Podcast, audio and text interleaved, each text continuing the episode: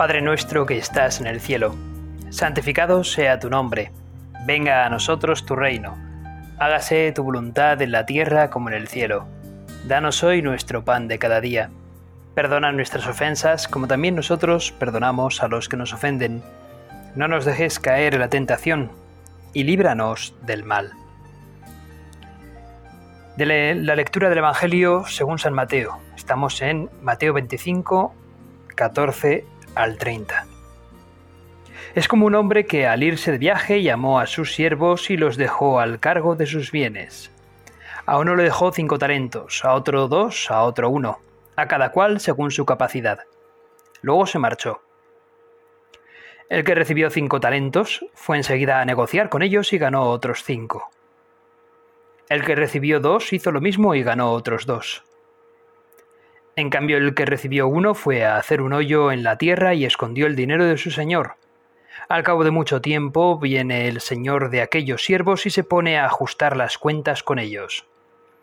Se acercó el que había recibido cinco talentos y le presentó otros cinco, diciendo Señor, cinco talentos me dejaste, mira, he ganado otros cinco. Su señor le dijo Bien, siervo bueno y fiel, como has sido fiel en lo poco, te daré un cargo importante. Entra en el gozo de tu señor. Se acercó luego el que había recibido dos talentos y dijo, Señor, dos talentos me dejaste, mira, he ganado otros dos. Su señor le dijo, Bien, siervo bueno y fiel, como has sido fiel en lo poco, te daré un cargo importante, entra en el gozo de tu señor. Se acercó también el que había recibido un talento y dijo, Señor, sabía que eres exigente, que ciegas donde no siembras y recoges donde no esparces.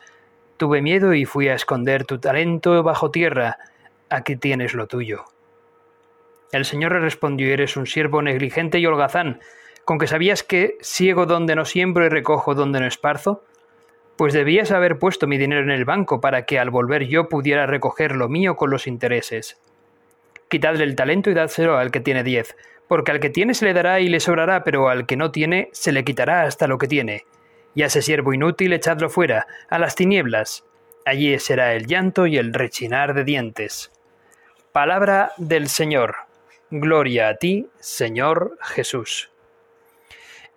Esta parábola de los talentos, archiconocida por los cristianos, pues la volvemos otra vez de, nuevo a poner en colación, a poner aquí, a, a meditar sobre ella, porque bien merece la pena que la tengamos muy en cuenta, porque cada uno de nosotros hemos recibido talentos por parte del Señor. La pregunta es, ¿cuáles son los talentos que tú has recibido por parte de Dios? Quizás una buena pregunta que nos debamos de hacer es ponernos ante el Señor y preguntarle a Él mismo, Señor mío, yo sé que tú me has creado para amarte, para hacer tu reino en este mundo, y por ello me has dado una serie de talentos para que yo pueda llevarlos a término para tu reino. Pero Señor, ¿cuáles son mis talentos? Ayúdame a descubrirlos, ayúdame Señor a conocerme mejor. Creo que es una buena manera la de pedirle al Señor que nos ayude a conocernos mejor. Pues bien, la vida en la tierra, como nos enseña este pasaje del Evangelio que acabamos de descubrir, es un tiempo para administrar la herencia del Señor y así ganar el cielo. Un hombre que se iba al extranjero llamó a sus empleados y los dejó encargados de sus bienes. A uno le dejó cinco talentos de plata, a otro dos, a otro uno, a cada cual según su capacidad. Luego se marchó.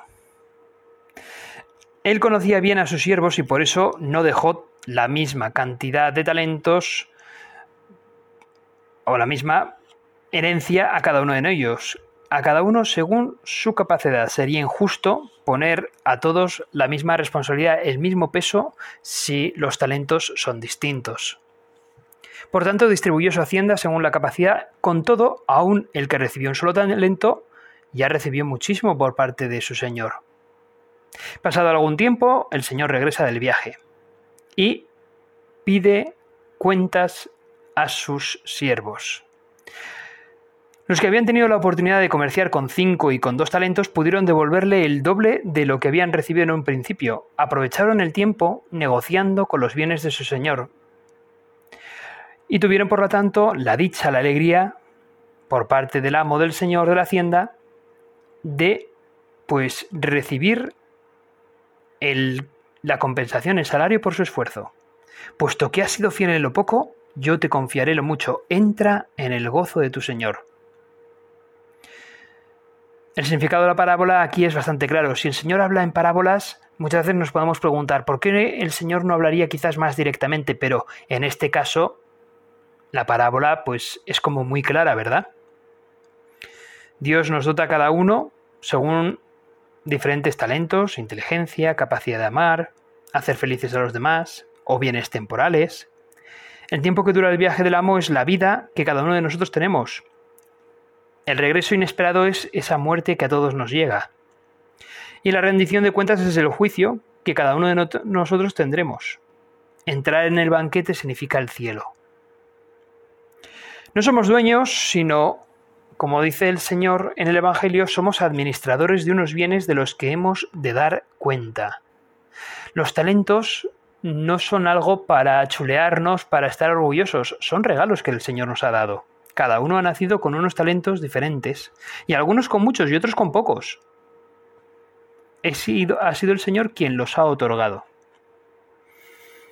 Y ante el Señor, pues como bien digo hermanos, lo que tenemos que hacer es preguntarle Señor mío cuáles son mis talentos. Porque ya solamente el hecho de que sea capaz de hablarte ya es un talento grande, por lo menos es el don de la piedad que es uno de los dones que el Espíritu Santo nos otorga. Y así me puedo también preguntar de mis talentos, de las potencias que yo tengo, de mis sentidos, ¿sirvo yo realmente para darte gloria a Dios? ¿Los utilizo para ello? ¿Para darte gloria? ¿Para hacer fructificar tu reino? ¿Para hacer expandir tu reino? Por el resto del mundo, por el resto de la humanidad. Empleo mis talentos como bienes materiales o capacidad de trabajo o amistad, para ser administrador de esa hacienda tuya? Bueno, pues a quien mucho se le dará, mucho se le reclamará también, y a quien mucho se le ha entregado, mucho se le pedirá. El Señor nos llama a cada uno, ven, siervo bueno y fiel, pasa al banquete de tu Señor porque has sido fiel en lo poco. Cada uno de nosotros seremos juzgados por Él. Y aquí lo mucho, los cinco talentos recibidos aquí, pues es considerado por parte del Señor como lo poco realmente. Porque lo que es mucho para Dios es que entremos en su gozo. Ha sido fin en lo poco, al fin y al cabo tener cinco o veinticinco mil talentos es más bien poco, porque en realidad son regalos de Dios. Entrar en el gozo de Dios, entrar en el cielo, desde luego eso sí que es lo mucho. Eso sí que merece la pena eso sí que habrá quien, quien, quien se dé tortas por entrar en el gozo de nuestro Señor. Y qué alegría cuando nos presentamos ante Él con las manos llenas. No con las manos vacías, sino llenas. Llenas, al fin y al cabo, del amor que Él nos ha dado. Pues bien, recapacitando un poco acerca de este pasaje del Evangelio, he tomado un libro, aquí lo tengo en las manos, en el que se nos señala un poco esa descripción y del significado del propio pasaje del Evangelio. Dice este libro que en las relaciones del hombre con Dios, el hombre no, no puede alegar pretendidos derechos. O sea, no es que nosotros tengamos derechos sobre Dios, que va, más bien al contrario, Él tiene sobre nosotros. Nosotros, de hecho, si algo tenemos es absoluta dependencia de Dios. En el momento en el que hace un chasquido, se acaba el mundo. Dependemos totalmente de ti, Señor. Por lo tanto, debemos de, de acatar las órdenes que el Señor nos pide, cumplirlas, porque en el fondo así es como seremos más libres, en el fondo es así como verdaderamente seremos más nosotros mismos, más alegres, cumpliendo con lo que el Señor nos pide. Bueno, pues poniendo en ello todo nuestro ardor y capacidad de trabajo que el mismo dueño ha regalado a sus siervos sin pretendidas exigencias, pero con la esperanza consoladora y estimulante de que el Señor premia nuestro esfuerzo personal, desplegado en hacer fructificar el capital que se nos ha confiado. Ese reparto desigual del hombre rico con sus cinco talentos y aquel que solamente tiene uno, sin embargo, es el reparto más justo porque en realidad se le pedirá a cada uno en proporción a lo que ha recibido. Y cada uno llamado, por supuesto, a dar fruto. Dios tiene en cuenta nuestra capacidad de trabajo, nuestra habilidad para negociar, y al que le da cinco talentos, tiene en cuenta todo eso que hemos dicho. Los dos primeros siervos de la parábola duplican su capital. No se nos dice cómo, sencillamente porque no interesa. Mateo pasa inmediatamente de la comparación a su significado. La recompensa descrita en la parábola implica una clara referencia a la realidad religiosa. Entra en el gozo de tu Señor. Este premio concedido a los dos siervos fieles, y precisamente por su fidelidad laboriosa a las consignas de su Señor, significa evidentemente la vida eterna. Y una pregunta que bien nos podemos hacer ahora nosotros, o una reflexión, es, Señor mío, ¿cómo estoy yo administrando los talentos que tú me has dado? ¿Los estoy enfocando para recibir esa vida eterna? Porque bien merece la pena que yo disponga de lo que me has dado para tu propio provecho, para el provecho del reino tuyo.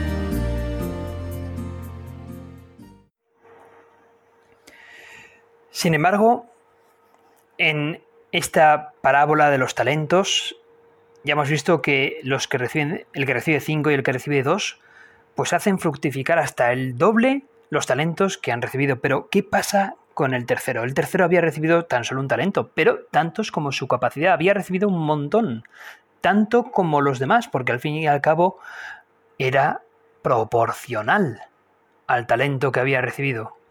Y sin embargo, escuchamos lo que, lo que nos dice el Evangelio. Y resulta pues que el que había recibido un talento fue, cavó en la tierra y escondió el dinero de su señor. Cuando éste le pidió cuentas, el siervo intenta excusarse y se arremete y arremete contra quien le había dado todo lo que poseía. Señor, le dice, sé que eres hombre duro, que cosechas donde no sembraste y recoges donde no esparciste, por eso tuve miedo. Fui y escondí tu talento en tierra. Aquí tienes lo tuyo. Este último siervo manifiesta cómo se comporta el hombre cuando no vive una fidelidad activa en relación a Dios. Prevalece el miedo, la estima de sí, la afirmación del egoísmo que trata de justificar la propia conducta con las pretensiones injustas del dueño que ciega donde no ha sembrado. Esto me recuerda en una ocasión la anécdota de que me contó pues un padre, ahora ya mayor, en el que su hija, que es así como muy aventurera, un día en el Pirineo aragonés, su hija le encanta la aventura, le encantan los deportes de invierno y de verano también, cogerse los esquís, irse con crampones, botas y, con toda la parafernalia en pleno invierno, pasando por placas de hielo para poder luego descender con los esquíes por verdaderas mm, fuera de pistas, eh, lugares mm, un tanto peligrosos que solamente los grandes expertos esquiadores se atreverían a ir pero incluso ya es que fuera así, incluso de las estaciones de esquí. Esta chica es verdaderamente aventurera, atrevida. Es soltera, porque siendo madre de familia digo yo que se plantearía muy mucho hacer lo que hace. En cualquier caso, eh, un 31 de diciembre, el último día del año, ella en el Valle de Tena, el Pirineo Oscense, un lugar, por cierto, precioso, precioso, verde, con unas montañas, los primeros 3000 del Pirineo por la parte, la parte eh, occidental del Pirineo. Empiezan los primeros 3000 ahí en el Valle de Tena. Bueno, pues ella, eh, junto con otra amiga, se fue eh, pues de par de mañana, o quizás al mediodía, ya no recuerdo, pues se fueron por, por unos, unos valles dentro del Valle de Tena, que estaban con lomas nevadas, eh, con picos nevados Y claro, y fueron allí y, entonces, pues bueno, pues había móviles, y, pero bueno, la cobertura quizás no era la mejor del todo. Y había anunciado que eso, que volvería para luego mm, cenar en la cena de Nochevieja con sus padres. Y pasaban las horas y no daba señales de vida. Y ya se estaba atardeciendo, poco a poco la luz se iba disipando y seguía sin dar señales de vida y sus padres habían llamado ya varias veces al móvil y no cogía. Sus padres con un gran disgusto llamaron a la Guardia Civil para ver qué pasaba. Y la Guardia Civil, bueno, pues también intentó ver por dónde podían haber ido y bueno, ya se estaban preparando los guardias civiles tenían que esperar un margen de tiempo para comprobar si efectivamente pues, se hacía de noche y se hizo de noche. Y ya cuando eran las eh, 9 de la noche, los guardias civiles estaban ya preparando sus arneses, el helicóptero, etcétera, para ir a buscar a estas dos jóvenes. Y por fin, eh, hacia las 10 más o menos, llegan a lo más bajo del valle dos siluetas. Entre ellas está la hija, y resulta pues que, que, se les había estropeado una bota a una de ellas y entonces bueno pues pues no podían no podían ni bajar ni subir y bueno ya por fin eh, creo que habían podido contactar eh, con una tercera persona que por allí pasaba para que guardase la Guardia Civil para que efectivamente les llevasen allí. Bueno por la Guardia Civil al final se enteró pudieron ir ya los padres descansaron cuando supieron que su hija y su compañera estaban bien y que las iban a bajar. En cualquier caso, cuando llegaron, eh, la madre, la madre le avisó, le avisó a la hija, por fin consiguió hablar por teléfono y le avisó, te va a esperar una bronca como no te ha esperado en toda tu vida. le dijo eso. Ahora podemos reírnos. En entonces, imaginaos la tensión que tenía la madre porque eh, se imaginaba lo peor. Se imaginaba verdaderamente lo peor. Y el padre estaba también mm, quizás un poco más optimista que la madre, pero también pues muy agobiado, ¿no? Su única hija, en fin. Total que cuando ya por fin están los padres ahí abajo, se acerca la hija y la hija se esperaba efectivamente eh, la mayor bronca de su vida. La hija se acerca al padre y lo primero que hace es, papá, la culpa la tienes tú el padre no da crédito a lo que estaba escuchando, le dice, porque me has inculcado la afición a la montaña. Y así quedó la cosa, ¿no? La anécdota es esa. Luego ya no sabemos qué pasó entre la madre y la hija, que me imagino que el padre sería, bueno, yo me voy de aquí, me voy a tomar un whisky, las dejo a estas dos, que es lo que me faltaba ya por escuchar, ¿no? Teniendo que aguantar primero la una y luego la otra. bueno, pues es una anécdota que es real, que es bastante divertida, que ahora nos reímos, que de hecho ahora a esa hija, a esa amiga, se lo recordamos, la por esa vergüenza, pero a la vez se ríe, ¿no? Por esa reacción. La verdad es que, nada mejor que para tener una buena defensa, nada mejor que un buen ataque, ¿eh? por lo que se ve. No, la culpa la tienes tú, ¿no? Pues esto me recuerda también un poco al pasaje del Evangelio que hemos escuchado hoy. Claro, oye, me has dado un talento, Señor, me has dado un talento. Eh, o dos o cinco, los que sean, la culpa la tienes tú. ¿No? O sea, no haberme dado, ¿no? No haberme hecho responsable. En fin, somos capaces, ¿no? De. Somos capaces de echarle la culpa a Dios de habernos dado los bienes. Somos capaces de, de, de echarle en cara a Él lo que Él ha hecho precisamente para nuestro bien y para hacernos más dueños de nuestra vida y para hacernos corredentores de algún modo para, para ayudar al reino de Dios, para ayudar a la evangelización de Dios, somos capaces de echarle en cara.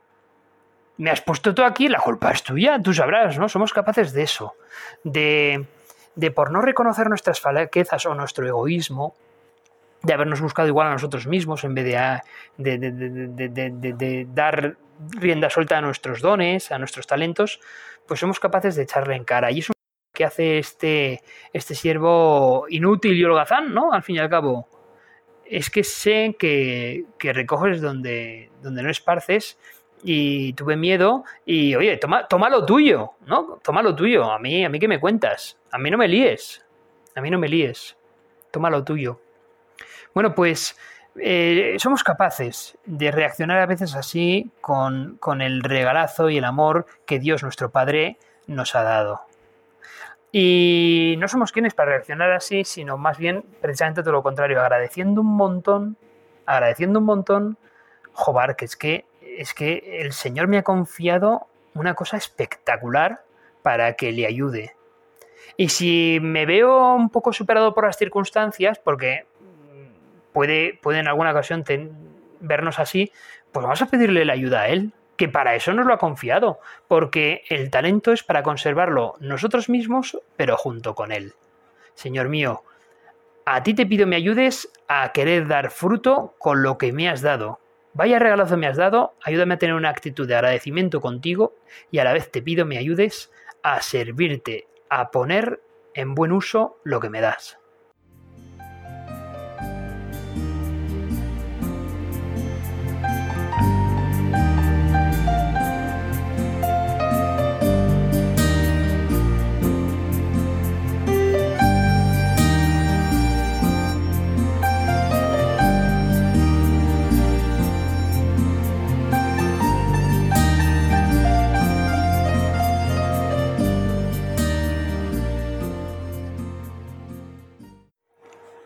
Por tanto, hermanos, debemos de examinarnos a nosotros mismos y preguntarnos, oye, ¿cómo, cómo mm, me preocupo yo de lo que he recibido? ¿Le dedico tiempo y atención a mis deberes en la familia, entre mis amigos, en el apostolado, en la iglesia, en definitiva eh, en las almas que Dios ha puesto a mi alrededor? Dedico yo tiempo a esa herencia que, he recibido por parte de Dios. Nuestra vida es breve. Por eso hemos de aprovecharla hasta el último instante para ganar en el amor, en el servicio a Dios. Con, frecuencia la Sagrada Escritura nos advierte de la brevedad de nuestra existencia aquí en la tierra. Se le compara con el humo, con una sombra, con el paso de las nubes, con la nada. Qué pena perder el tiempo o malgastarlo como si no tuviera valor. Qué tristeza no sacar partido auténtico rendimiento de todas las facultades, pocas o muchas, que Dios concede a cada hombre, para que se dedique a servir a las almas y a la sociedad. Cuando el cristiano mata su tiempo en la tierra, se coloca en peligro de matar su cielo. Cuando por egoísmo se retrae, se esconde, se preocupa. Aprovechar el tiempo es llevar a cabo lo que Dios quiere que hagamos en ese momento. A veces aprovechar una tarde para perderla a los pies de la cama de un enfermo al que visitamos o de una persona mayor que no puede valerse de salir de su propia casa y somos nosotros los que tenemos que ir a visitarla. Pues a veces bien merece que la perdamos el tiempo y perdamos el tiempo entre comillas en realidad por dedicar a esas personas necesitadas nuestro tiempo. En realidad no es perder el tiempo sino ganarlo. A veces tenemos la concepción de que creemos que perdemos el tiempo cuando lo dedicamos a cosas que pueden parecer inútiles. ¿Qué dinero nos va a aportar visitar a una persona enferma o mayor? Pues realmente ninguno, ¿no? Eh, y sin embargo, ¿qué paz puede venir a nuestra alma cuando hacemos con los demás lo que nos gustaría que hicieran con nosotros? y cuando seamos nosotros mayores, ¿cómo nos gustará cómo nos gustaría que, alguien se fijase en nosotros y perdiese al menos pues media horita para hablarnos un rato, ¿verdad? Pues en realidad no es perder el tiempo, es ganarlo. Y además es mm, poner a Dios por delante, es poner al amor por delante. Cada uno de nosotros tenemos diferentes talentos, cada cual es cada cual, cada uno somos diferentes y a veces nos pasa que, que minusvaloramos algunos talentos, incluso minusvaloramos los talentos de otros. Pensamos, ah, no hagas eso, que no te va a servir para nada. Pero bueno, pero ¿y realmente qué sabemos? ¿Qué sabemos?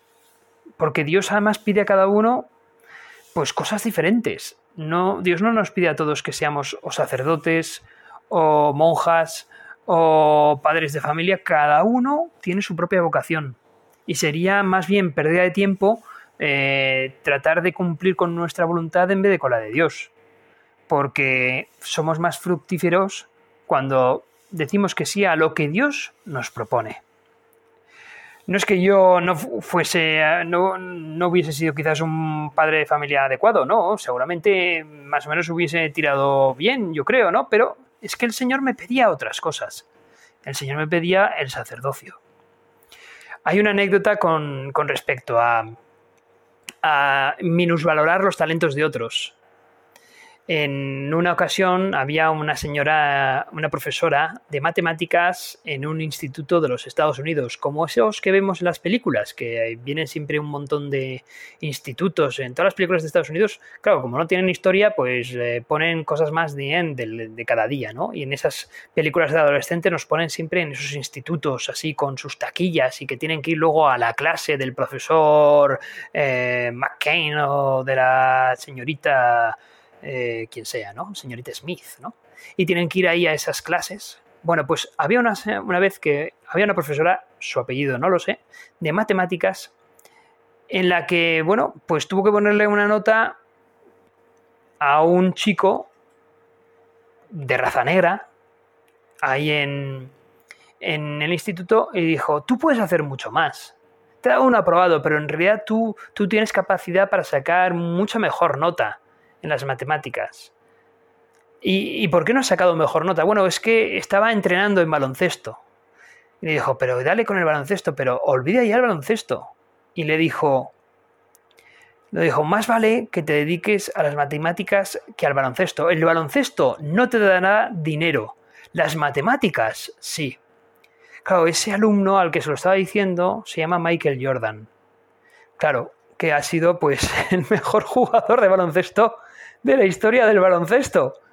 Y vaya que si le ha dado éxitos el baloncesto a Michael Jordan. Pues unos cuantos, ¿verdad? Em, por supuesto que las matemáticas, pues, pues seguramente igual podría haber hecho más, no tenemos ni idea, Michael Jordan sabrá y Dios también, ¿no? Pero en cualquier caso, eh, tampoco valoremos los talentos que las personas han recibido, porque pueden verdaderamente tener éxito con, con esos talentos que Dios les ha dado y a cuántas personas quizás Michael Jordan habrá podido ayudar precisamente porque ha ganado dinero jugando al baloncesto, ¿verdad? Bueno, pues una anécdota quizás un poco tonta, pero que nos sirve para comprender que los talentos son diferentes, pero que precisamente por muy diferentes que sean nuestros talentos, todos tienen un sentido y un espacio en la Iglesia Católica. Dios nos ha dado los talentos precisamente para que los aprovechemos en nuestra iglesia y para que con ellos sepamos dar frutos, sepamos mm, rendir a Dios y agrandar su reino. Sobre todo, nuestros talentos tienen que estar orientados a amar a Dios por encima de todo y al prójimo como a nosotros mismos. Por eso, hermanos, bien merece la pena que, que le pidamos a la Virgen María, a nuestra Madre, la Madre del Señor, eh, que ella, pues obviamente recibió muchísimos talentos, porque si no, Cristo no hubiese dicho que era la, la llena de gracia. María era la llena de gracia y eso significa que, que estaba llena de talentos. Pues pidámosle a la Virgen María que interceda por nosotros, precisamente para que junto con ella podamos gozar de nuestro Señor, que junto con ella podamos desarrollar nuestros talentos por amor a Dios. Primero descubrir cuáles son los que tenemos y después de eso desarrollarlos, enviarlos para amar más a Dios, para ganar más almas a Dios, para la conversión de los pecadores, para la santidad de todos los miembros de la Iglesia, empezando los de su jerarquía, el Papa, los obispos, los sacerdotes.